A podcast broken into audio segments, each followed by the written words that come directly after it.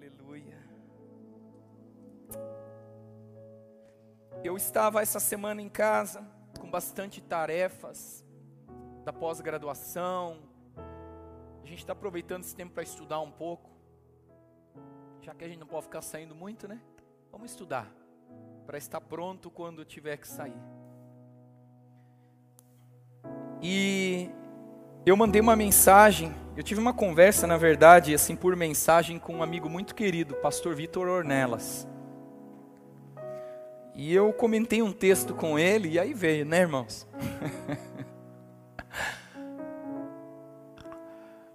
Quando você joga um fósforo no álcool, bum! Ou quando você joga combustível no fogo, bum! Eu dei um versículo bíblico para ele. e o Vitor Ornelas, bum! Jogou e compartilhou, e eu compartilhei com ele, nós tivemos uma conversa sobre algo muito interessante. E eu queria falar com você sobre a presença imperceptível de Deus. a presença imperceptível de Deus. Nós cantamos até aqui tanto sobre olharmos para Ele, tanto sobre tocarmos o Senhor. Eu não sei você, mas eu tenho uma expectativa com o meu encontro com o Senhor.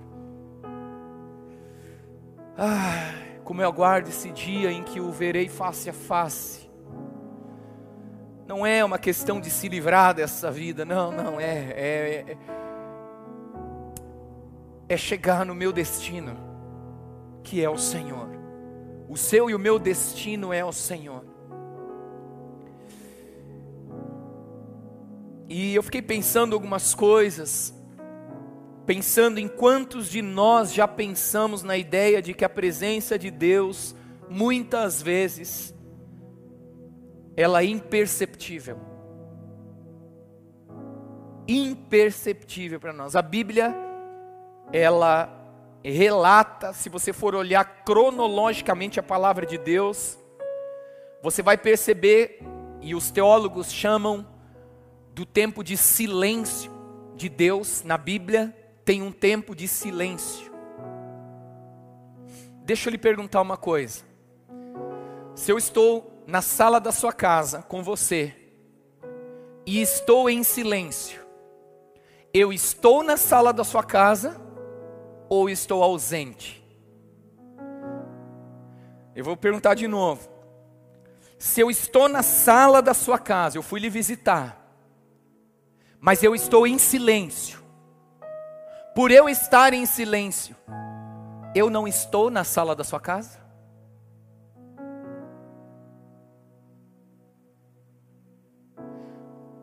Não é porque Deus está em silêncio, é que Ele não está presente. A presença pode estar perto de muitos, a presença de Deus pode estar perto de muitos, mas imperceptível para alguns, porque Deus está em silêncio. Mas também isso revela para nós que enquanto está falando da realidade de que essa presença também pode ser alcançada e perceptível. Porque embora a Bíblia diga, né, no tempo cronológico, digam que Deus se calou por 400 anos, aproximadamente, ele voltou a falar. Uhul! Você ouviu isso? Ele voltou a falar. Ele esteve em silêncio por um tempo, mas ele voltou a falar. Então, hoje, com esse tema sobre a presença imperceptível de Deus, eu quero convidar você a abrir a sua Bíblia em Isaías 55, 6. Eu vou abrir a minha aqui também. Como é que eu.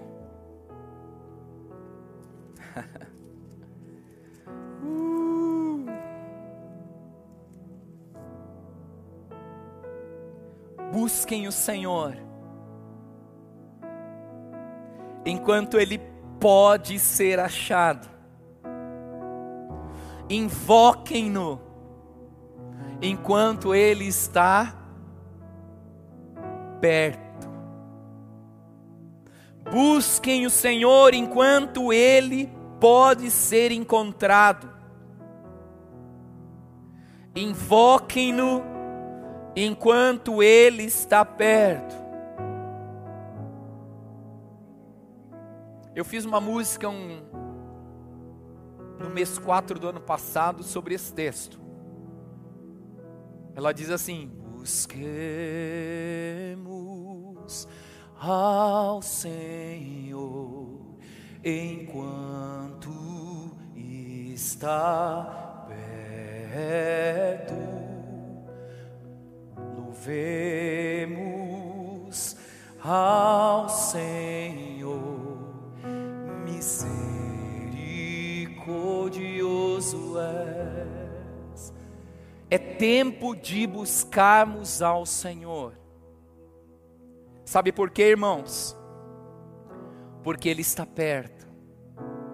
Esse texto, buscai o Senhor enquanto se pode achar, invocai-o enquanto Ele está perto, é um texto que também fala de um tempo favorável para buscar a Deus. Lembra que eu li Êxodo capítulo 5? Deus chama Israel para sair da escravidão e ir para um deserto para celebrar a presença de Deus. Deus nos conduziu a um tempo favorável. Vivemos um tempo favorável para buscarmos a Deus. Quantos concordam comigo aí em casa? Aqui, os que estão servindo, quantos concordam? É tempo de buscarmos ao Senhor. Olha o que diz em Jeremias, capítulo 29, versículo 12. Jeremias 29, 12 diz: Então vocês me invocarão, se aproximarão de mim em oração, e eu os ouvirei. Vocês me buscarão e me acharão, quando me buscarem de todo o coração. Serei achado de vocês, diz o Senhor e farei com que mude a sorte de vocês. Eu os congregarei de todas as nações e de todos os lugares para onde os dispersei, diz o Senhor, e trarei vocês de volta ao lugar de onde os mandei para o exílio. Uau! É o Deus que no meio dessa jornada de deserto, tem uma palavra liberada para você e para mim. Deus ele está dizendo assim, filho, me busque. Se você me buscar, você me acha. Jesus ele ensinou que nós devemos pedir, pedir e Deus dá. Buscar, buscar e encontraremos. Bater, bater e se abrirá é um tempo oportuno, é um tempo favorável para nós buscarmos ao Senhor. Deus afirma por intermédio de Jeremias nesse texto: se você me invocar e orar, eu ouvirei. Talvez não responderá ainda, mas ouvirá. Irmão, nosso problema é que a gente acha que Deus não está ouvindo, porque Ele não está respondendo. Mas ele está em silêncio muitas vezes. Por isso ele parece um Deus imperceptível, parece uma presença imperceptível. E Satanás usa muitas vezes circunstâncias e religiosidades que nós carregamos, querem dizer muitas vezes para nós que Deus não está falando porque eu pequei. Será? Será que foi isso? Será que não é um tempo do silêncio de Deus? Onde Deus quer que você reconheça um fundamento, o fundamento da oração, o fundamento de buscar a presença de Deus, o fundamento de que a presença de Deus está ali, embora você não perceba. Ele diz que se você me buscar, você vai me achar Quando você me buscar de todo o coração, de todo o coração, irmão, é um termo para rendido, porque não é mais uma busca por causa de coisas, é uma busca por causa de alguém. Quando todo mundo quer abandonar Jesus, ele vira para os discípulos, ele pergunta: Vocês também querem me deixar? Fica à vontade. Pedro responde: Para quem iremos nós? Não é para onde, eles não queriam um lugar, embora os judeus esperassem um rei, embora os judeus eles esperassem um Messias que iria guerrear por eles. E Pedro, nessa condição, também esperava, de repente, por andar na presença, quando Jesus confronta e ele diz assim: Você também quer desistir, Pedro? Ele diz: Para quem eu irei? Senhor, eu descobri que a tua presença é o meu bem mais precioso. Eu não sei se você lembra, mas muitas vezes nós ouvimos nosso pastor, Djalma, dizer isso, e muitos pastores aqui dizerem que o bem mais precioso de uma igreja é a presença de Deus. Então, embora Deus muitas vezes esteja imperceptível, Ele diz que se você me buscar de todo o coração, você vai me encontrar. Talvez o problema é que você não vai encontrar na hora que você quer.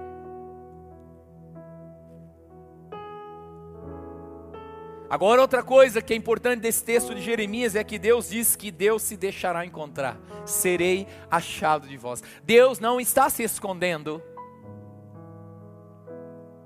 Deus não está se escondendo de nós, Ele está presente, só que em silêncio.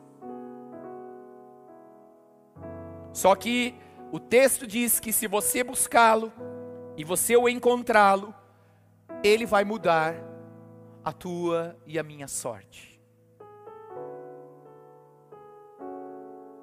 Eu fiquei pensando hoje de manhã, enquanto o pastor Djalma pregava sobre José fiquei pensando umas coisas.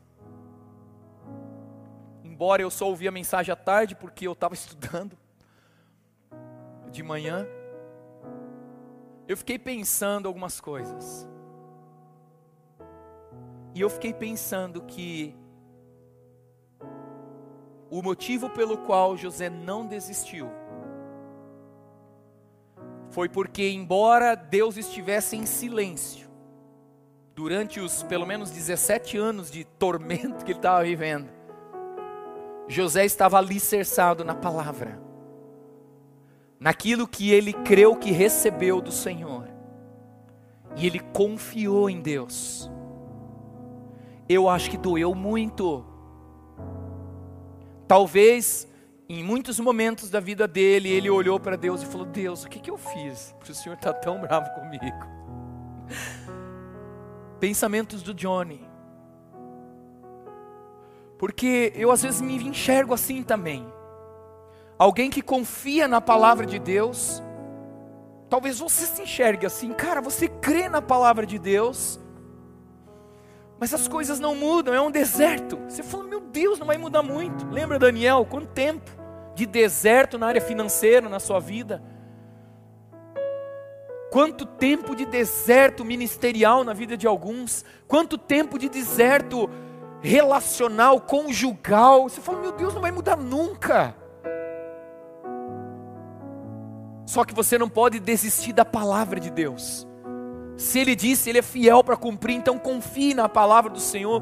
Por isso eu creio que esse texto de Jeremias, ele me chama a atenção para eu buscar ao Senhor por causa daquilo que ele é, de quem ele é e daquilo que ele diz em Sua palavra. E eu tenho uma pergunta para fazer para você. O que fazer depois que eu me encontrar com a presença? O que fazer quando de repente Deus romper o silêncio e começar a dar respostas? Porque um encontro com Deus, irmãos, é um encontro que muda a sua e a minha vida. Eu entendo que um encontro com alguém tão poderoso como Deus, onde Ele de repente vai abrir a sua boca para falar, Ele muda a minha vida.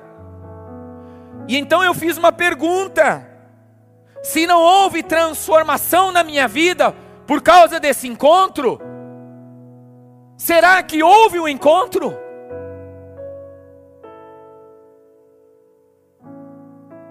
Eu digo que eu tive um encontro com Deus, minha vida não mudou, o meu caráter não mudou, as minhas ações, atitudes não mudaram, meu estilo de vida não mudou. Será que eu tive um encontro com Deus?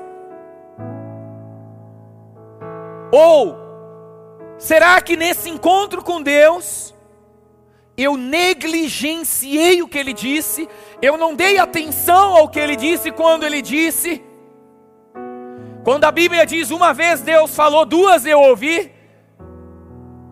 A Bíblia nos ensina que quando Deus fala, nós temos que ouvir duas vezes, não só uma. Porque o que ele fala são palavras de vida eterna. Foi isso que Pedro disse para Jesus: Para quem iremos nós, Senhor, se só tu tens as palavras da vida eterna? O importante da presença além da própria presença, é que a palavra de vida eterna produz a eternidade de Deus em mim. Então eu não posso negligenciar a palavra eterna de Deus que está sendo dirigida a mim quando Deus fala nesse encontro. Porque se eu não der ouvidos a essa palavra, eu vou sair com aquela foto, né, com aquele famoso que eu não conheço. Mas falo para todo mundo, estive com ele. Mas foi só uma vez, não mudou nada. Você entende? Todo encontro com Deus tem três coisas pelo menos. Todo encontro com Deus terá consolo. O Espírito Santo é a presença de Deus prometida a nós, igreja, para nos trazer consolo. A presença de Deus, o encontro com a presença vai te trazer instrução, ela vai te orientar, passado, presente e futuro, mas também a presença, o encontro com a presença vai te dar ordens, mandamentos.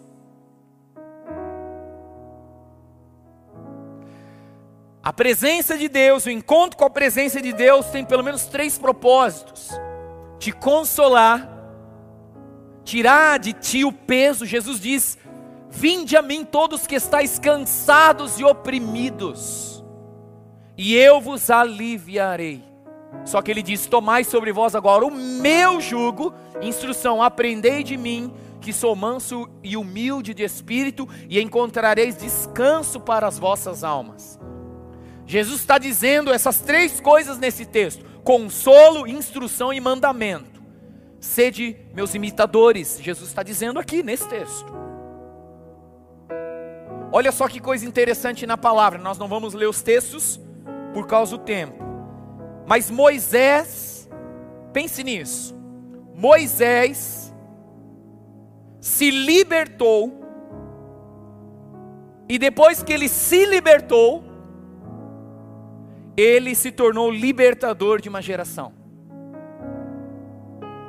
o encontro que transformou a vida pessoal de Moisés, porque Moisés estava em crise, Moisés tinha matado um egípcio, Moisés fugiu do Egito, Moisés estava errante pelo caminho, Moisés tinha perdido a esperança, porque ele sabia, não que ele tinha perdido a esperança, mas ele estava em crise, porque ele estava num deserto, ele estava numa situação difícil, ele tinha uma palavra, ele sabia que ele era, ele era um, tinha um chamado para ser um libertador, mas de repente ele olha e, e talvez pensa, perdi tudo.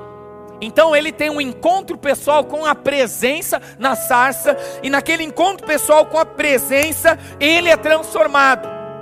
Mas aquele encontro pessoal com a presença também transformou ele em um libertador da geração. Você pode ter uma palavra, meu irmão, de que você vai ser isso, vai ser aquilo. Se você não tiver um encontro com a presença, essa palavra não vai produzir nada em você. Vai ser por força, vai ser por violência, vai ser no teu braço e não vai ser pelo Espírito de Deus. E Deus está dizendo o seguinte: eu estou te levando para o deserto nesses dias para mostrar um fundamento, um fundamento da igreja, que é a presença de Deus. O maior fundamento. Porque nesse lugar, no lugar da presença, eu recebo consolo, instrução e ordem, mandamento da parte de Deus. E então aquilo que eu fui chamado para ser e fazer, eu serei e farei para a glória de Deus. Outro camarada interessante da Bíblia que eu gosto muito, eu às vezes me identifico com ele, é Pedro, o apóstolo. Pedro se libertou, porque Pedro também estava preso, preso na sua mentalidade medíocre de dívidas, de perdas. Pescamos a noite inteira, não pegamos nada, preso em tantos sentimentos, preso em tanta ira, em tanta raiva, em tanta sanguinidade, né? Um sanguíneo de carteirinha. Mas Pedro se libertou e pregou para o mundo de seus dias. E ainda está pregando até hoje para nós, pelo seu exemplo de vida, mostrando as falhas, seu arrependimento, sua conversão e a autoridade que ele recebeu em Cristo Jesus. O encontro que transformou a vida pessoal de um pescador. Também esse mesmo encontro transformou esse pescador em um pescador de homens. Ele pregou uma pregaçãozinha de cinco minutos e ganhou cinco mil pessoas para Jesus numa pregação. Pegou essa, Júnior? E ele nem estava usando um megafone. Ele estava cheio da presença.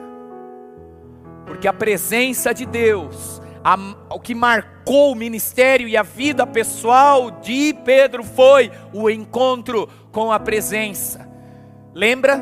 Embora Pedro estivesse andando três anos e meio com Jesus, ele falou assim: Não, Senhor, o Senhor não vai morrer. Falou todo aquele discurso que nós sabemos.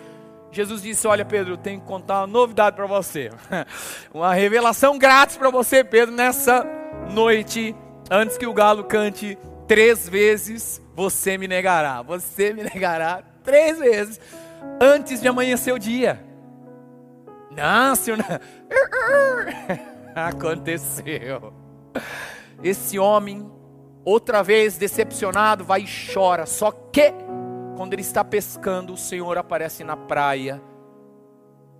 E ele tem um encontro que muda tudo isso na vida dele. E você não ouve mais falar que Pedro estava mal, que estava isso, estava aquilo. Que ele teve um encontro com a presença, ele se tornou quem ele se tornou. Tem um outro homem que eu acho impressionante na Bíblia Paulo, apóstolo. Paulo se libertou da religião e se tornou pregador de todos os tempos. O apóstolo Paulo. Paulo ele estava envolto de uma de uma justiça religiosa, de cumprir a lei e os profetas pela força mesmo, sendo sendo muito correto nas escrituras, buscando as melhores interpretações bíblicas para as ações que ele estava tendo, criado aos pés de Gamaliel, um dos maiores mestres da época.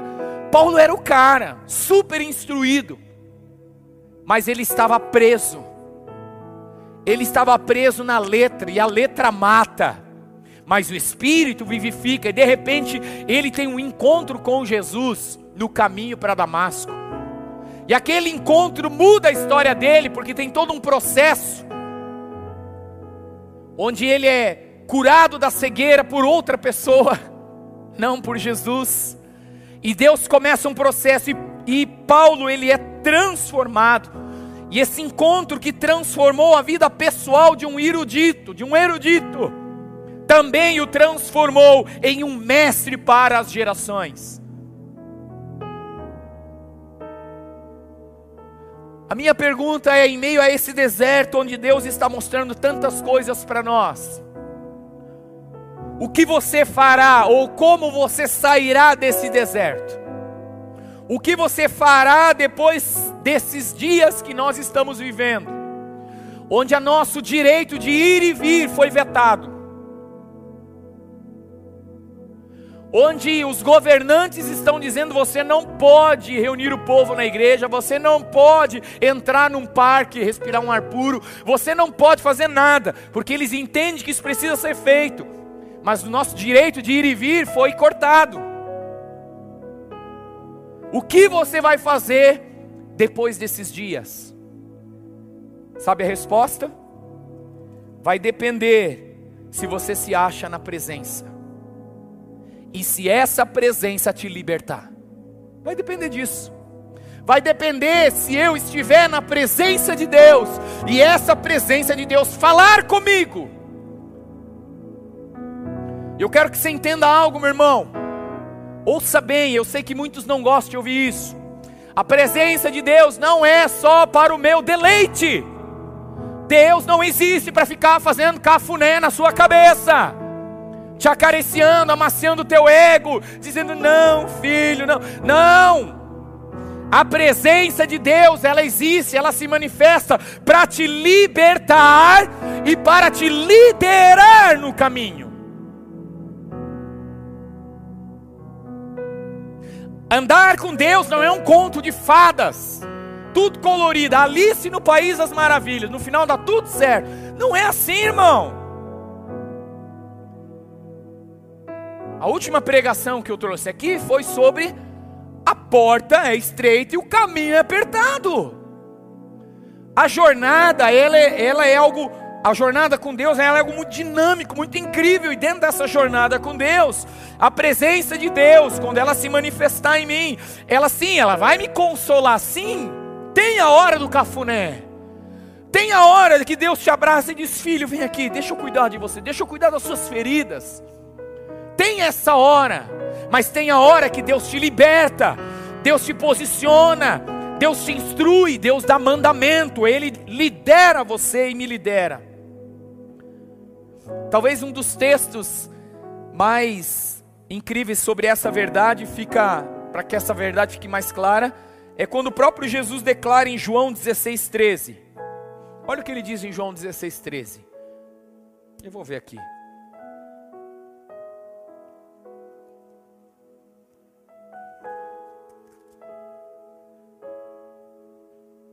Porém, quando vier o Espírito da Verdade,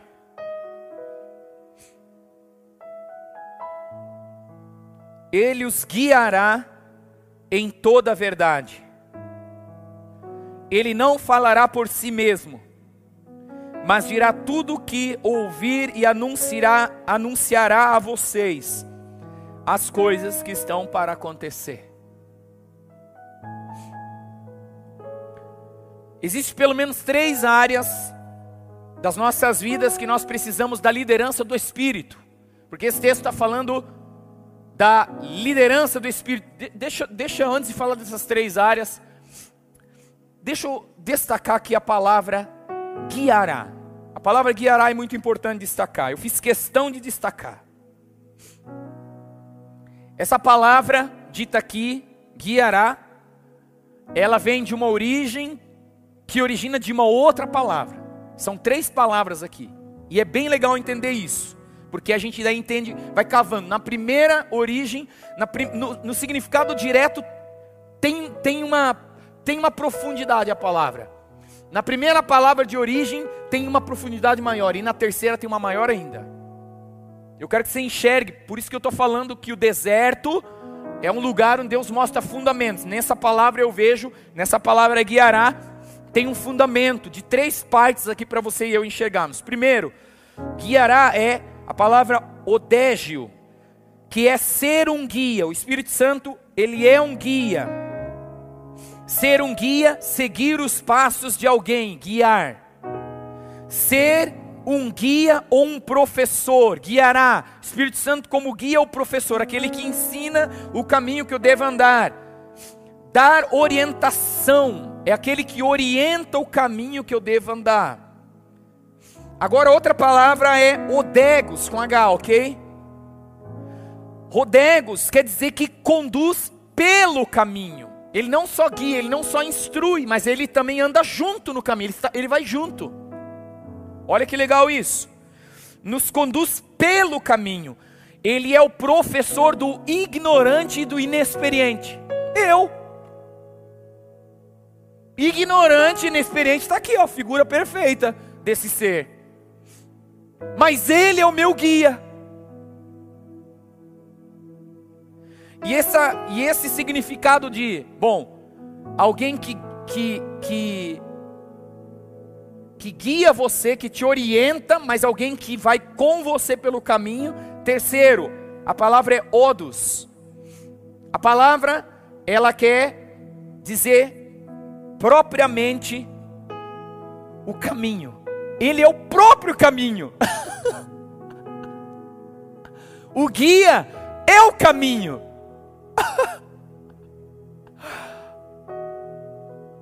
Espero que você pegou isso. Então ele é o caminho transitado, ele é a estrada, ele é o caminho dos viajantes. A excursão, o ato de viajar é tudo nele.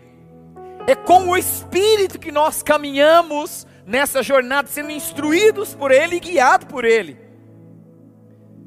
E aqui, numa, num sentido de metáfora, é, fala sobre o curso de conduta, como eu devo andar nesse caminho, a forma. E aí ele amplia mais, dizendo: a forma, o modo de pensar, de sentir e de decidir durante a jornada. Uau! Então, às vezes, nós estamos esperando uma experiência com a presença do Espírito. Não, não, não, não. Olhe bem. Isso também existe, isso também é real, isso também é algo que Deus tem para você. Mas, muito mais do que isso, Deus está interessado em que você chegue no final. Ele está interessado que você e eu andemos no caminho. E o próprio Espírito, ele é o caminho. Jesus disse: Assim, eu sou o caminho, a verdade e a vida. Ninguém vem ao Pai a não ser por mim, não disse? Mas ele também diz: Eu vos enviarei outro consolador. Eu vou enviar alguém no meu lugar igual eu. E ele é espírito. Agora eu estava num corpo, preso na carne aqui, para estar com um grupo pequeno, trazendo as orientações, impactando e mudando a vida de vocês. Mas quando ele vier, ele estará em cada um. Uau! Para fazer o que eu já fazia, guiar vocês pelo caminho que devem andar. Então você e eu precisamos da liderança do Espírito em todas as áreas da nossa vida, para nós não nos perdermos. Quais áreas, Johnny? Pelo menos três áreas da minha vida eu preciso da liderança do Espírito: no meu espírito, na minha alma e no meu corpo, que compreende de uma forma bem simplificada o invisível, o espírito é invisível, a alma, a gente percebe a alma, vai conversando, você percebe é, mente, vontade, emoções, né? Aquela questão que se percebe, mas que também é invisível, mas você percebe. E a parte visível, que é o corpo, que é natural, que é coisa física, que são as coisas que mais se veem, que talvez compreendem tudo da nossa vida, o nosso trabalho, o nosso, nosso físico, nossos relacionamentos, que também se ligam às emoções eu e você precisamos da liderança do Espírito Santo nessas três áreas da nossa vida. Só que é uma liderança muitas vezes imperceptível do Espírito.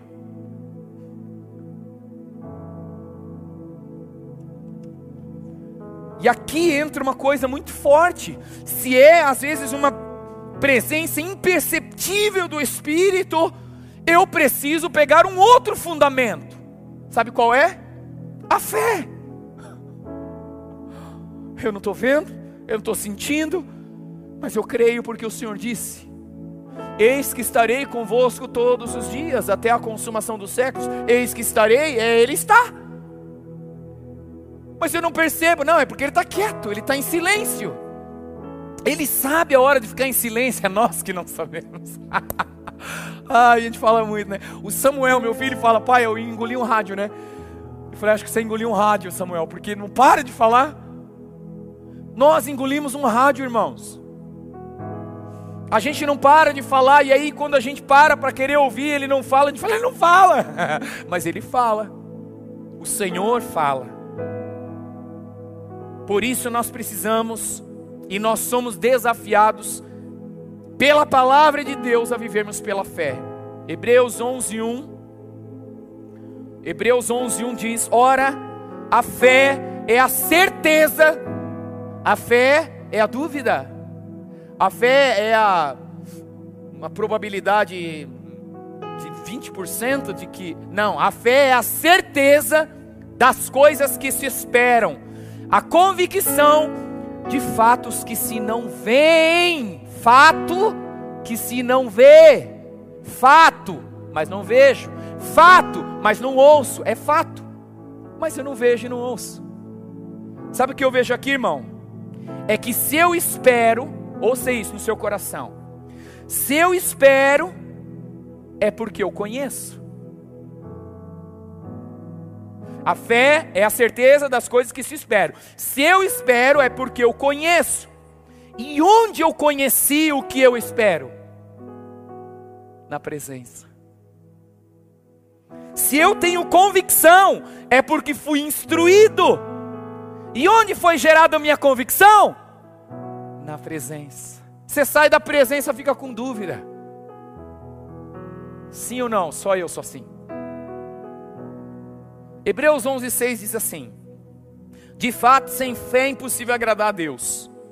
Porquanto é necessário que aquele que se aproxima de Deus creia que ele existe e que se torna galardoador dos que o buscam. A questão é que eu me aproximo de Deus muitas vezes de uma presença imperceptível. Por isso eu preciso de fé. Onde a minha fé se aplica? Eu busco o Deus invisível através da palavra de Deus que diz como eu devo me aproximar. Você ouviu isso? Olha só, se sem fé é impossível agradar a Deus. Então, se eu não crer, vai dar errado. Então, existe uma forma de eu me aproximar de Deus. E Deus mesmo diz como eu devo me aproximar. Primeiro, crendo que Ele existe. Olha só, um exercício. Deus está aí na sala da sua casa agora, nesse momento? Declare isso então. Deus está aqui agora, na sala da minha casa, dentro do carro, aqui onde eu estou, aqui no, no, nesse fone de ouvido sozinho, que eu estou aqui no meu quarto ouvindo. Deus está presente aqui. Nós que estamos aqui na igreja, Deus está presente aqui. Nós cremos que Ele está aqui. Ele diz: se você quer me agradar, creia que eu estou aqui, eu estou presente.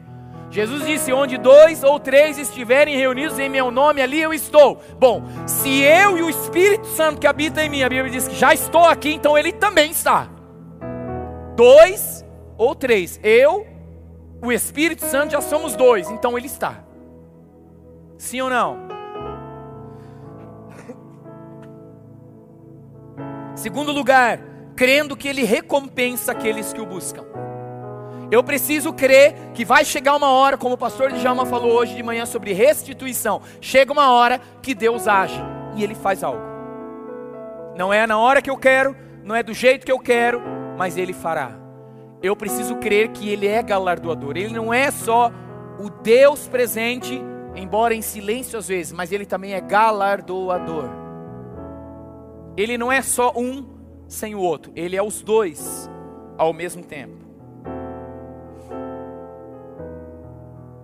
Então, nós estamos vendo aqui algumas coisas muito importantes aqui eu vou concluir.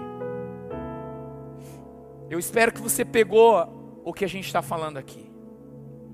Tudo o que nós mais precisamos nesses dias de deserto é lembrar do convite que Deus fez a Israel no Egito, dizendo: Eu vou levar vocês para o deserto para vocês celebrarem na minha presença, no deserto. Deserto é um lugar que exemplifica o silêncio de Deus muitas vezes, mas no silêncio, Deus também se mostra presente. No deserto, Deus mostra alguns fundamentos para a nossa vida, e um dos fundamentos que eu trouxe aqui nessa noite é a presença de Deus. A presença de Deus. Deus está presente tudo que eu mais preciso e que você mais precisa é da presença de Deus. Tudo o mais será equilibrado e equalizado pela presença de Deus. Portas vão se abrindo a partir desse relacionamento com a presença de Deus. Elas não abrem na hora que eu quero, elas, a, elas abrem, essas portas abrem pelo fruto de eu andar na presença. E lembre-se que na presença, Deus ele te consola, ele te instrui, mas ele também ordena, ele dá comandos, soluções, negócios, oportunidades, promoções, mudanças algumas perdas, algumas restituições, algumas surpresas, tudo pode acontecer. Mas você não vai mudar a sua posição, sabe por quê? Porque você está seguro na presença de Deus. É nesse lugar que eu quero estar. Posso dizer uma coisa para você, irmãos? É nesse lugar que eu quero querer estar. Às vezes a gente faz um simples romance com as palavras, né? Eu quero a sua presença. A verdade é que nós precisamos querer a presença. Então eu quero querer a sua presença sobre todas as coisas. Que nada mais ocupe na minha vida o lugar que é só teu. Existe um lugar que só Ele pode ocupar na nossa vida, e é o lugar da primazia, é o melhor lugar. Eu só quero estar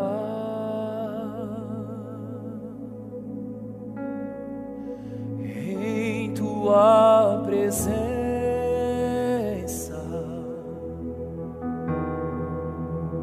e te adorar.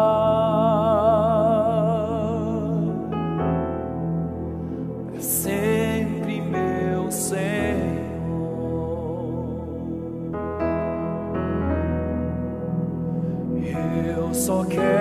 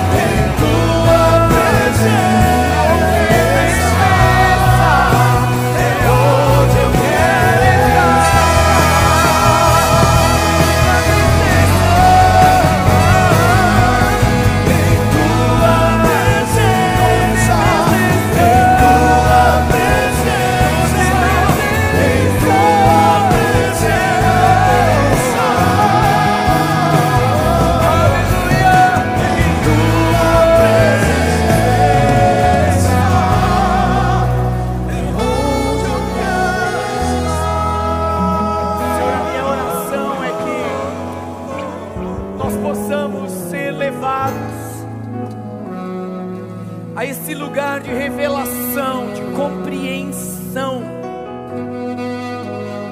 da presença imperceptível do Senhor, que não significa que o Senhor não está, mas significa que o Senhor está presente, mas em silêncio. Crendo nessa verdade de que o Senhor está presente e em silêncio, nós oramos para que o Senhor fale. Fala, Senhor, instrui-nos, consola-nos,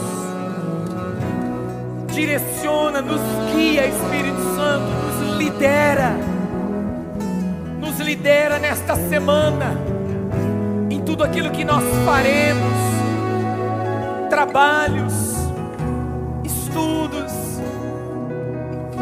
nossa vida, a dinâmica da nossa vida, nós precisamos da tua liderança, Espírito Santo. Por isso nós queremos te convidar convidar a falar, a nos direcionar nessa semana em tudo que nós vamos fazer. E nós queremos nos comprometer com o Senhor, de ao ouvirmos a tua voz, obedecermos, sermos fiéis. Senhor, nós falamos aqui hoje que o encontro com a presença mudou, transformou a vida pessoal de Pedro, de Paulo, de Moisés e de tantos outros que nós nem falamos, e transformou eles, transformou eles naquilo que eles nasceram para ser. Eu oro para que cada um dos meus irmãos, cada família, cada pessoa nessa hora, dos que estão aqui, dos que estão em casa, dos que nem irão conectar, que nós sejamos conduzidos a um encontro com o Senhor esta semana, este mês, este ano, nessa década, para que sejamos todos transformados na nossa vida pessoal, mas também transformados para o propósito do Senhor, para as nossas vidas. Pai, eu quero abençoar a vida dos meus irmãos, em nome de Jesus.